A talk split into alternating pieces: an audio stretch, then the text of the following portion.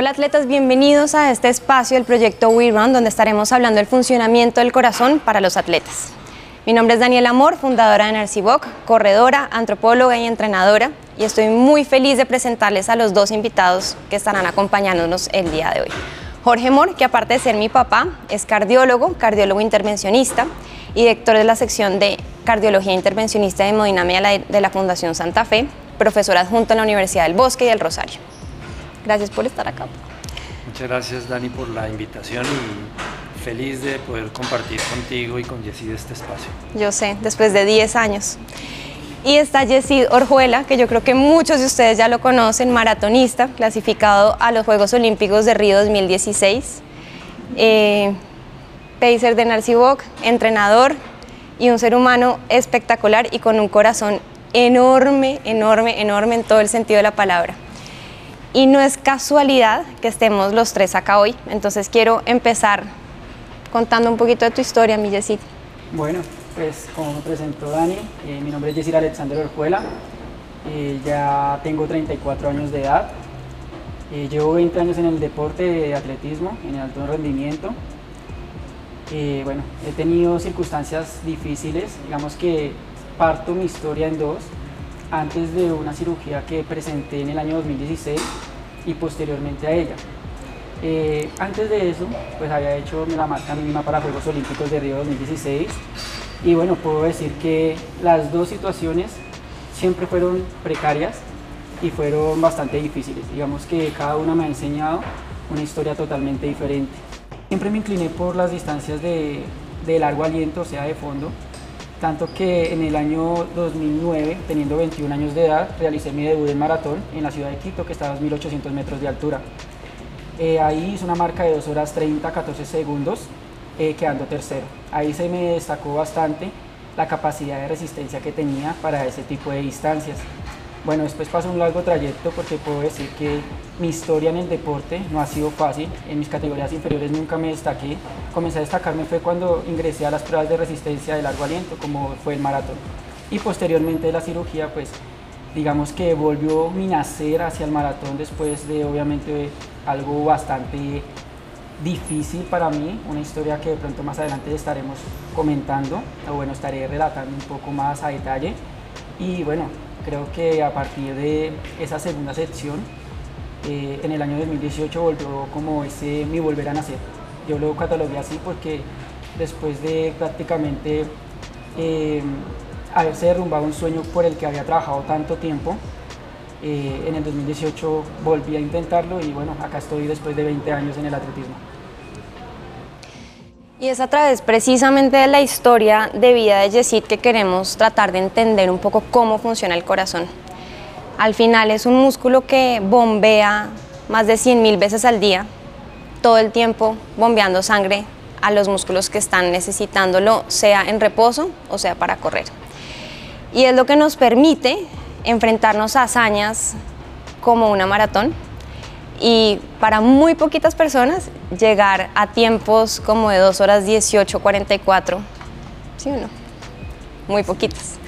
Entonces, eh, ayúdanos a entender un poquito cómo funciona, pero desde la parte más general, el corazón, como para tomar la base y después ir como andando en la parte de atletismo y de rendimiento deportivo.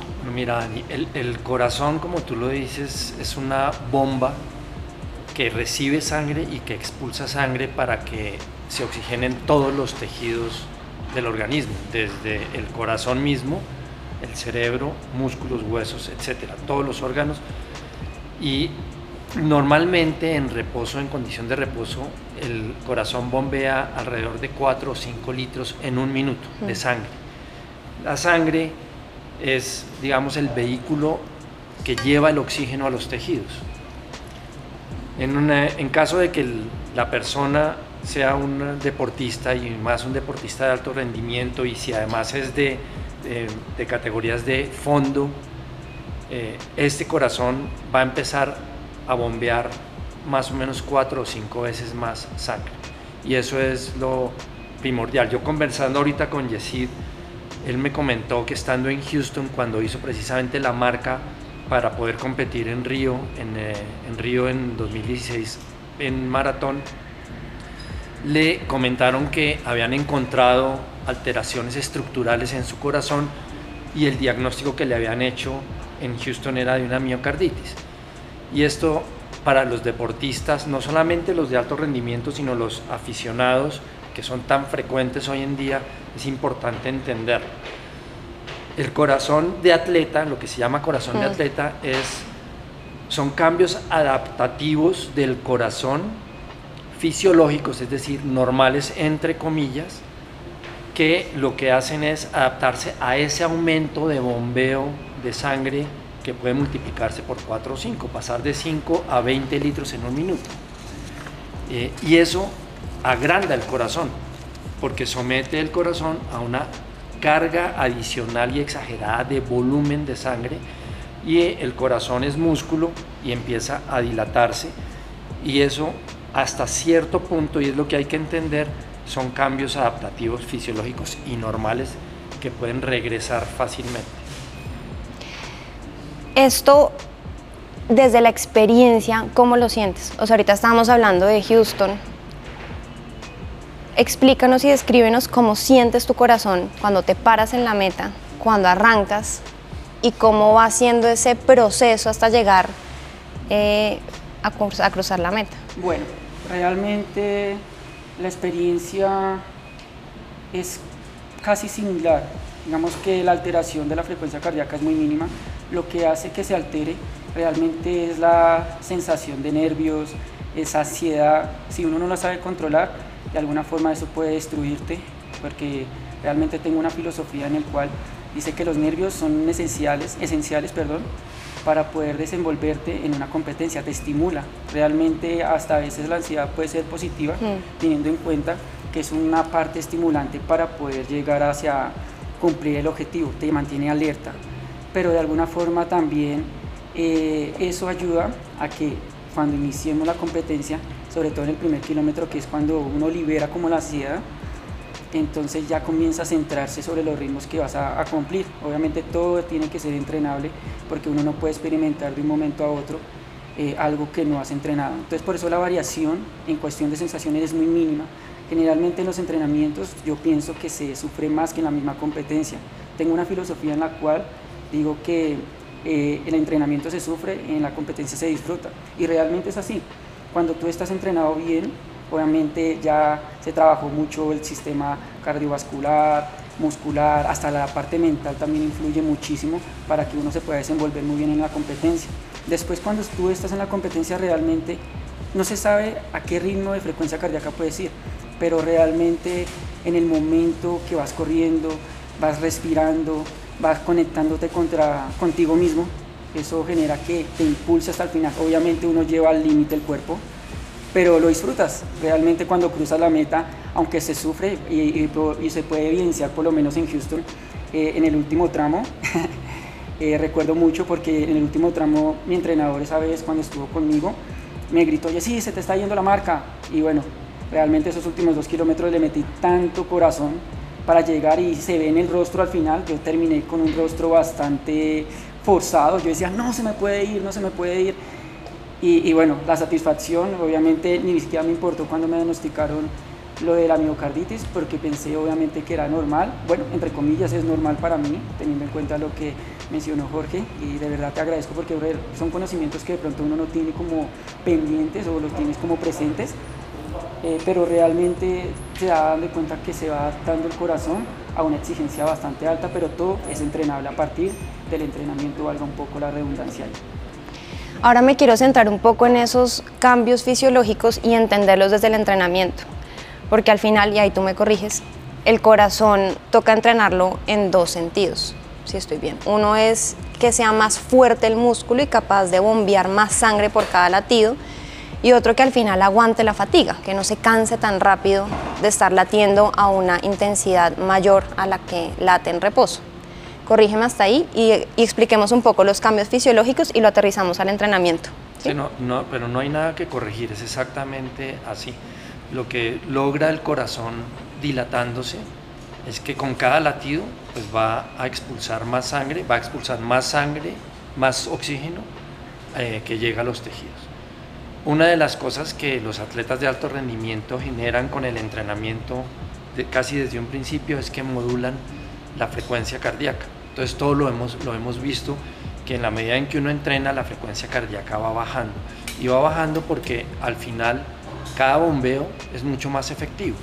Entonces se necesita menos ritmo del corazón o un ritmo menor para lograr los mismos objetivos de oxigenación de los tejidos. Entonces, atletas de alto rendimiento, lo hemos leído muchas veces, por ejemplo, en los ciclistas profesionales, tienen frecuencias cardíacas en reposo de 30 o inclusive menos. Los atletas también de fondo deben tener frecuencias cardíacas basales de 40, 42 más o menos. Eh, y ese es uno de los cambios adaptativos.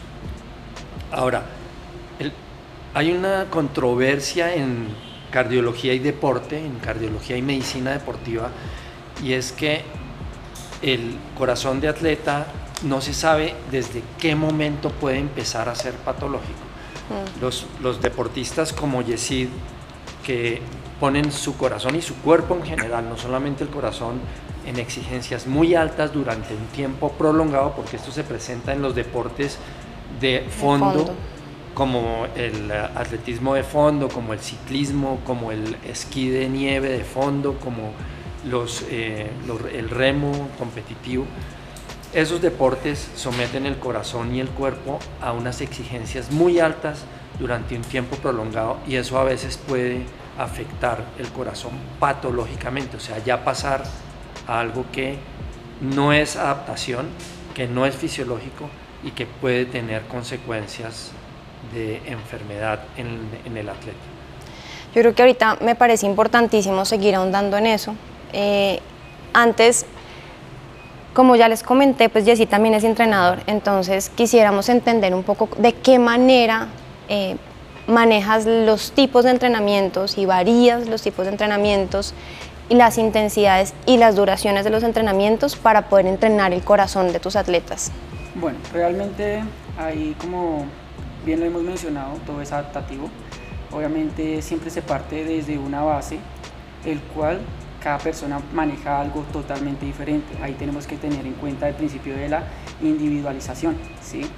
el cual obviamente hay personas que tienen que comenzar de una forma un poco más tranquila hasta mirar en qué tipo de frecuencia cardíaca puedes correr y de ahí hacer la parte de intervalos, que es lo que generalmente ese tipo de, de entrenamientos ayuda muchísimo a la estimulación del sistema cardiovascular o en el del corazón, que es un músculo como bien lo mencionó anteriormente Jorge, eh, el cual pues hace lo que hace cualquier músculo, contracción, relajación, ¿sí? Entonces al momento de que genera ese tipo de, de movimiento, ese tipo de, sensación, va a generar que se vuelva más fuerte. Tenemos que definir que la velocidad no existiría si no hay una fuerza, ¿sí? Y eso aplica para todos los, los músculos, bueno, para todo en aspectos generales, ¿no? Eh, obviamente hay varios sistemas de entrenamiento, el cual se tiene que equilibrar, pero uno de los secretos de realmente dentro del entrenamiento es hacer cambios de ritmo para que el músculo se vaya adaptando y en ende pueda generar un mejor rendimiento. Ejemplo, los tempos. Así de alguna forma uno se adapta a correr a, ritmos exigentes sobre un tiempo prolongado. Mm. Ejemplo en el tema del maratón. El maratón se necesita eh, rodar bastante rápido sobre un tiempo prolongado. Ejemplo, por lo menos cuando yo corrí el maratón de Houston, corría un ritmo de 3.19 por kilómetro. Generalmente uno lo maneja sobre un rango muy similar, pero todo tiene que ser entrenable, porque realmente si uno lo comienza a experimentar siendo muy inexperto y comenzar a ritmos muy exigentes, por eso pasan ese tipo de patologías o hasta de pronto causas lamentables como de pronto un desfallecimiento en el momento de la competencia. Entonces, realmente este tipo de entrenamientos son muy esenciales simplemente para generar una adaptación al músculo del corazón. Hablemos un poco entonces de las patologías y de un tema que, que se ha hecho mucho ruido en el deporte en general, incluso más en otros deportes como el fútbol pero cada vez más lo vemos en el, atletismo porque la gente se está enfrentando a distancias muy largas sin de pronto el conocimiento y, el, y no diagnosticado alguna condición previa, que es la muerte súbita. Entonces hablemos un poco de esto y ya pasamos a recomendaciones. la muerte súbita yo creo que dentro de la categoría de corazón de atleta o el gran capítulo de corazón de atleta es algo que más se le teme, por supuesto. los estudios eh, han mostrado dos cosas que son muy importantes para tener en cuenta. Los atletas que se mueren cuando son mayores de 35 años haciendo práctica deportiva, generalmente esta muerte súbita está relacionada con lo que se conoce como enfermedad coronaria, que es la enfermedad que produce infartos. Entonces, generalmente mayores de 35 años es un infarto lo que mata a la persona durante la competencia. En menores de 35 años, como hemos tenido varios ejemplos de futbolistas, eh, recientemente eh, tuvimos un ejemplo de un futbolista reanimado en el campo exitosamente. Generalmente por debajo de 35 años, las muertes súbitas se asocian a cardiopatías congénitas, es decir, alteraciones genéticas del músculo del corazón o de las arterias coronarias, que son las arterias que llevan oxígeno al corazón. Y eso sí, en principio, podría haberse diagnosticado previamente. Entonces, que los italianos probablemente son los que más han trabajado en muerte súbita y ejercicio muerte súbita en deportistas. Ellos eh, sugieren que todo deportista de alto rendimiento debe tener, por, lo, por supuesto, una visita al médico y esa visita al médico, además de algunos exámenes generales, debe incluir un electrocardiograma. Dependiendo de la auscultación o el examen médico y el electrocardiograma, uno puede profundizar en exámenes más avanzados, pero eso sería lo básico como exámenes de tamizaje para poder encontrar en personas probablemente asintomáticas eh, pacientes que tienen cardiopatías congénitas que pueden generar muerte súbita durante la actividad deportiva. Incluso esa recomendación aquí en Colombia no se ve mucho, pero cuando hicimos el cruce de los Andes, exigían para poder inscribirse este tipo de pruebas, como ese tamizaje para saber si uno estaba, era apto para poder enfrentarse a esa intensidad de competencia. Y yo creo que lo que nos falta un poco de pronto es eso, ¿no? ese cuidado previo. Mira, mira que yo creo que en, eso yo creo que Colombia, Yesid podrá, podrá, decirlo, yo creo que Colombia ha avanzado en, eh, en eso en deportistas de alto, de alto rendimiento. sí. O sea, los deportistas de alto rendimiento hoy tienen soporte médico, tienen un soporte psicológico, creo yo, y parte de ese soporte médico va dirigido un poco también a hacer eso, ese tamizaje. A mí me preocupa muchísimo más los deportistas aficionados. Exacto, tal cual. Porque hay una, en los últimos 10 años, me atrevería yo a decir, una explosión de deportistas aficionados, muchos que no habían hecho ejercicio antes y que están entre los, me atrevería, 30 a 60 años, porque no son jóvenes, ¿no? y de hecho muchos son grupos etarios de 40 o más años que no habían hecho ejercicio y que empiezan a entrenar para hacer maratones, medias maratones, triatlones, medio Ironman o Ironman. A mí ese grupo de personas sí me parece que están en un riesgo alto porque muchos de ellos probablemente no han ido al médico en los últimos dos o tres años, no saben cómo está su tensión, no, no saben cómo está su colesterol y en ellos sí hay un riesgo relativamente importante de, tener consecuencias graves.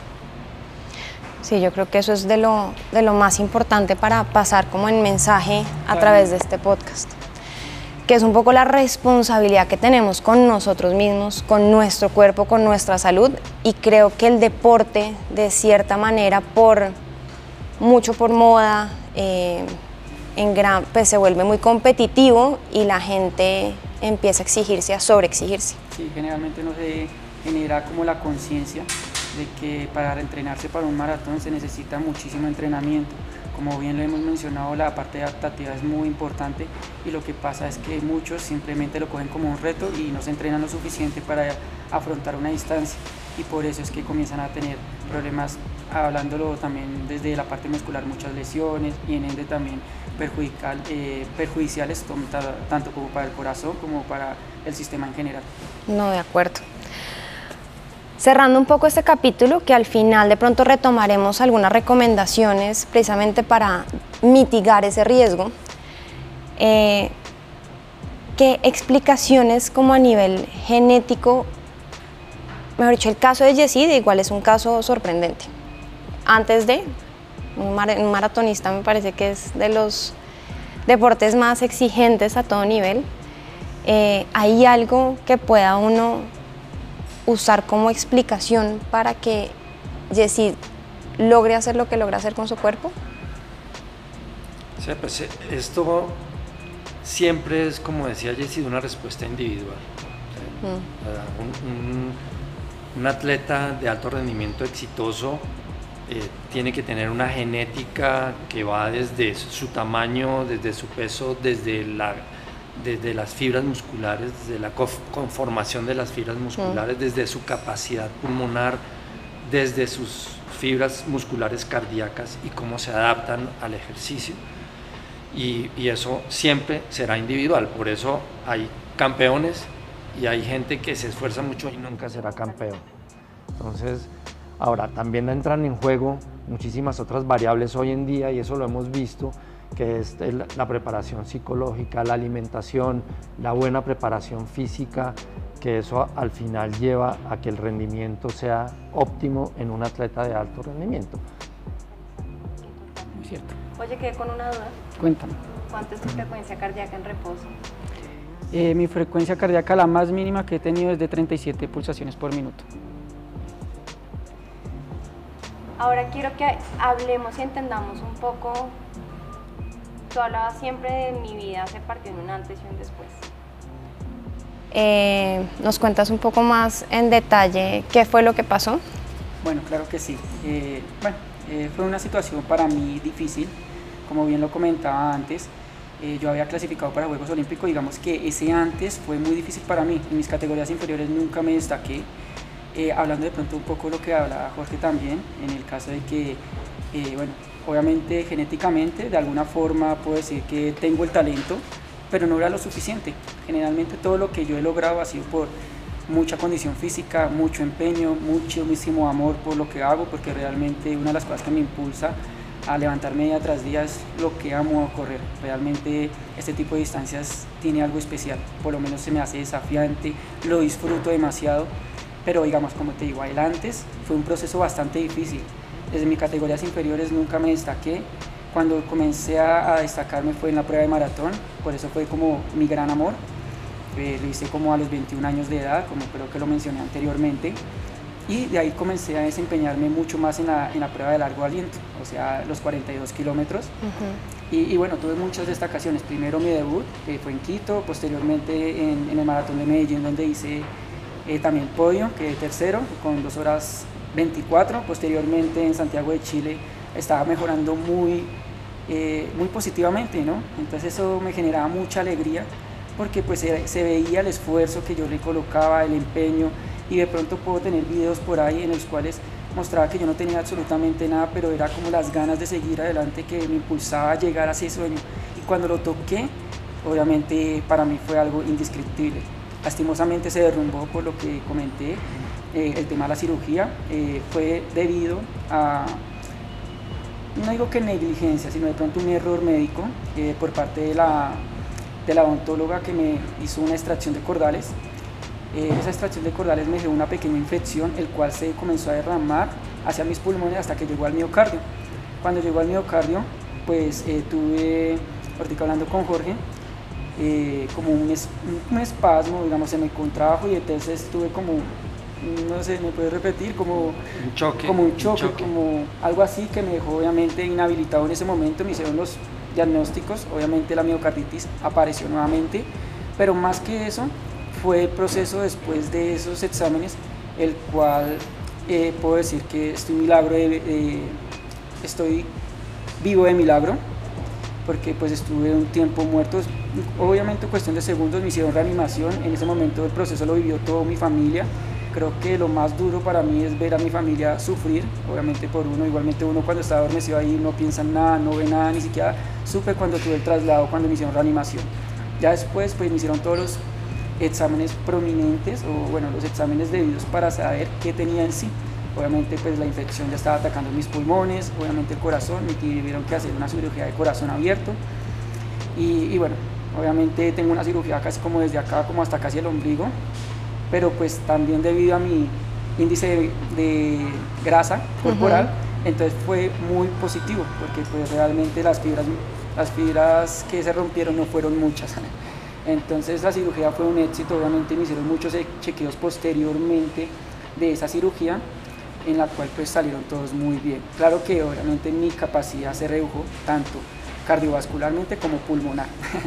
Eh, por eso, después de ello, también por la manera de antibióticos, obviamente también tuve una, una bacteria resistente, el cual tuve que estar aislado durante un tiempo cuando estuve hospitalizado, duré un mes hospitalizado en el hospital Bosque de San Carlos. Y, bueno, realmente ahí eh, fue una época dura cuando retomé, bueno, cuando salí del hospital, lo único que yo tenía en mi mente ahí fue donde parte la segunda parte, ¿no? En la cual que yo decía, bueno, lo que quiero es salir y, comenzar a correr, quiero volver a otra vez a ese punto de quiebre donde yo había quedado. Pero mm. no, se me fue difícil, no era tan fácil. Obviamente las capacidades se redujeron bastante. Ya pulmonarmente me enfermaba muchísimo, ya mis pulmones no respondían de la misma forma. Por las cicatrices internas, por más que de pronto en formas generales esté muy bien, eh, este, internamente no respondían de la misma forma, de la misma manera. Eh, obviamente, pues algo que me impulsaba siempre a seguir era llegar otra vez al punto de, estar en mi mejor marca. Y creo que todavía lo tengo presente, creo que eso es lo que me impulsa. Pero pues ahí también a partir de eso comencé a ver varias cosas en mi vida, algo que me impulsaba más. Cuando entré a Nike, porque después de la cirugía en el año 2018 fue cuando entré a Nike, y, bueno, ahí cambió una perspectiva y fue muy influyente para mí, porque pues ahí comencé a tratar con personas que también amaban este deporte y comencé yo a direccionarlas a partir de mi conocimiento, de mi experiencia. Y digamos que ha sido muy reconfortante. Ahora veo el deporte, obviamente también lo veo de una forma eh, de alto rendimiento, pero trato de disfrutarlo más. Centrarme en lo que ellos lo viven y por eso lo disfruto más y, creo que Nike ha sido parte importante para mí, eh, porque es una familia, para mí es una familia, ellos me animan. Ahí fue cuando realicé mi segunda maratón, bueno, después de esa cirugía realicé mi maratón en, en Washington, que fue como mi volver a nacer, como lo comenté anteriormente.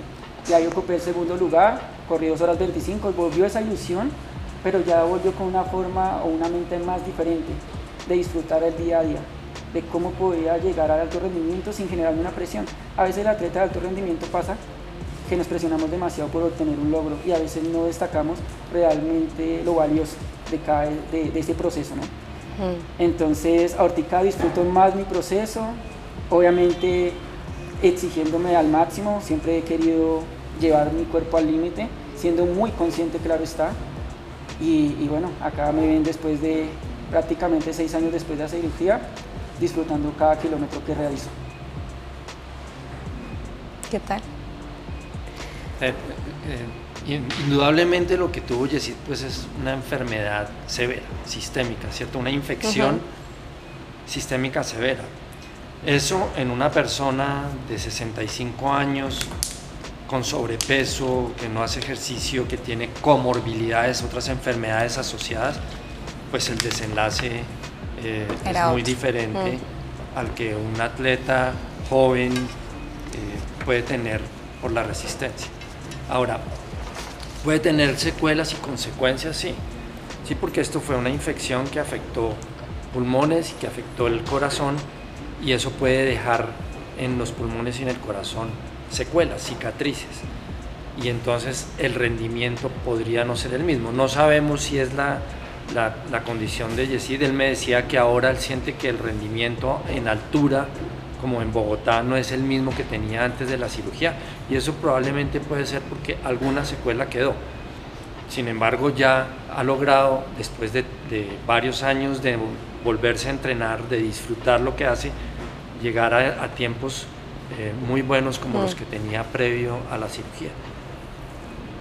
Sí, es increíble. Bueno, yo creo que podemos ir ya cerrando con recomendaciones. Hablamos de los beneficios, hablamos de todos los cambios adaptativos que se dan en el corazón. Ahora, desde tu visión médica, ¿qué recomendaciones le darías a los atletas para poder seguir con esta pasión de manera un poco más consciente y más responsable?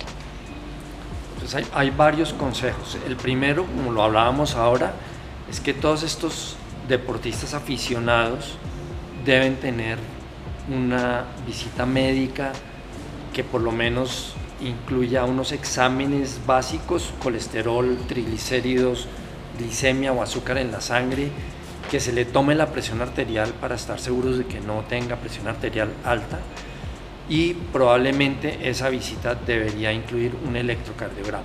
Eso es lo que yo haría como recomendación. Eso inclusive creo que los entrenadores deberían eh, decírselo a sus alumnos.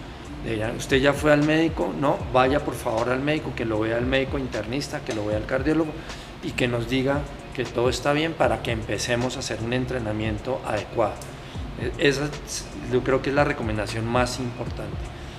Si uno, esto es, esto es un poco raro, porque si uno va a las guías de prevención eh, en cuanto a la formulación de ejercicio, las guías dicen que la persona para prevenir enfermedades, no solamente cardiovasculares, sino otras cáncer, por ejemplo, debería hacer entre 150 y 300 minutos semanales de ejercicio regular controlado.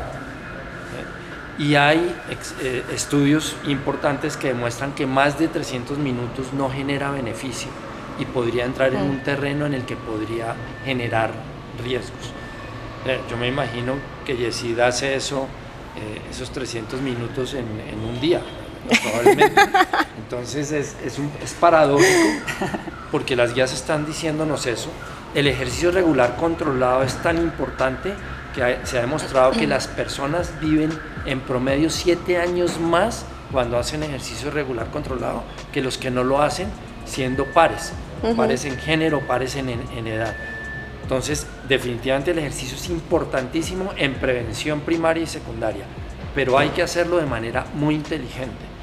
Y en, en eso también tengo que incluir que, como lo hemos hablado muchas veces con Dani, eh, el cuerpo del ser humano está siempre avisándole hasta dónde llegar. De alguna manera. De alguna manera. tuve oportunidad de ver la telemetría del atleta aficionado que murió en Medellín en, eh, la media en carrera. Este, personaje estaba entre 180 y 190 de frecuencia cardíaca casi desde el inicio. O sea, y, la muerte creo que fue en el kilómetro 20. Mm. No oyó a su cuerpo. Entre 180 y 190 de frecuencia cardíaca desde el comienzo era una exigencia muy alta para un atleta aficionado. Y eso es lo que toca entender, hay que oír el cuerpo. El cuerpo se lo va diciendo. Esfuerzos muy extenuantes no son adecuados para nadie, pero sobre todo para los deportistas aficionados que no tienen el entrenamiento de un, de élite. Es el proceso. Y yo creo que tener esa sensibilidad de conectarse con ese biofeedback es algo que también se aprende pero para eso también hoy en día hay una cantidad de herramientas y de monitores de frecuencia cardíaca y, pues creo que ahí al final lo más importante es tener la guía de un entrenador para controlar, regular esas cargas e intensidades. ¿Qué recomendaciones le darías tú? Totalmente, pues resaltando lo que dijo Jorge y bueno, también lo que mencionaste tú, lo primera, la primera recomendación es siempre eh, estar de la mano de un profesional de que sepa mm. de, este deporte, porque bueno, realmente eh, eh, todo este tipo de situaciones son lamentables porque no hay una conciencia del entrenamiento. A veces piensan que todo momento es andar duro, duro, duro para poder rendir y en el es por eso que comienzan a ver este tipo de situaciones lamentables. Bueno, eh, claro está, lo que decía Jorge también es muy cierto. Realmente en un momento hablábamos, bueno, hace mucho tiempo, el que el deporte de alto rendimiento realmente no se considera salud porque llevas tu cuerpo muy al límite y no solo desde el sistema cardiovascular sino en general. Tú te levantas con muchas molestias, rompes tiras musculares, hasta la mente a veces se ve un poco perjudicada, tanto que le puedo decir pues lo que mencionaba anteriormente, ¿no? que en un momento yo creo que tanta presión, uno ya comenzaba ya a correr pero simplemente por obstinación y de verdad no disfrutabas del proceso. A veces hay que saber manejar todos esos, esos índices de presión, de cómo lo afrontas y saber conocer el cuerpo. Lo que dice Jorge es muy, muy cierto, creo que ahí es donde parte gran parte. de que uno tiene que de verdad ser muy consciente, de que no podemos llevar el cuerpo al límite, tanto que yo a mis atletas cuando vienen y me dicen, no, coach, me siento bastante agitado, me siento cansado, yo les digo, no, pues descansen, porque el cuerpo se está manifestando y ahí tiene que ser un poquito eh, uno muy místico en el saber hasta dónde es el límite, que no todo momento hay que cumplir a cabalidad porque nosotros no somos máquinas, realmente mm. somos seres humanos en los cuales nos cansamos y obviamente parte de la recomendación para que ¿verdad? el cuerpo tolere todo ese tipo de situaciones es parte del descanso, la alimentación, una muy buena alimentación. hidratación. Eh, hidratación es, es importantísimo, obviamente y, bueno, ser muy conscientes de nuestros esfuerzos, de que saber que no todo tiene que ser a cabalidad, ni todo tiene que generarse una presión, sino que el mismo cuerpo se va manifestando cuando dice, eh, déjeme descansar, eh, hoy puedo rendir un poco más, y el mismo cuerpo se va manifestando para que así cada vez rinda más. Pero entonces la recomendación siempre es ser muy conscientes de uno mismo, de los esfuerzos que uno realiza. Bueno, Jorge, mil gracias.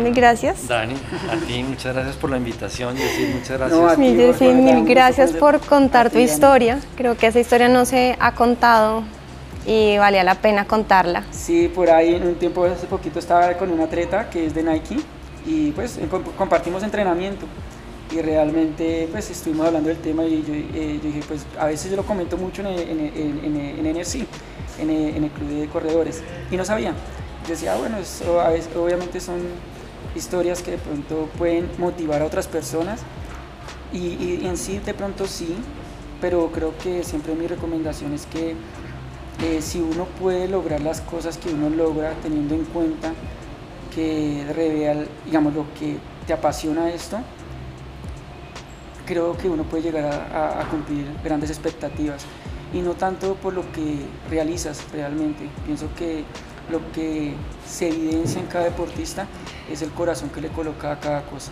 pero es importantísimo también desde ese aspecto poderlo disfrutar. Creo que ahí parte todo lo que yo quiero como enseñar, que si esto no se disfruta nunca vas a lograr o vas a sentir de verdad el gran esfuerzo que realizas día tras día. Muchas gracias a los dos por el espacio. Mis atletas, espero que hayan disfrutado, que hayan aprendido, que se lleven tips, recomendaciones y que sigan disfrutando de este hermosísimo deporte de manera más consciente y más responsable. Un abrazo a todos.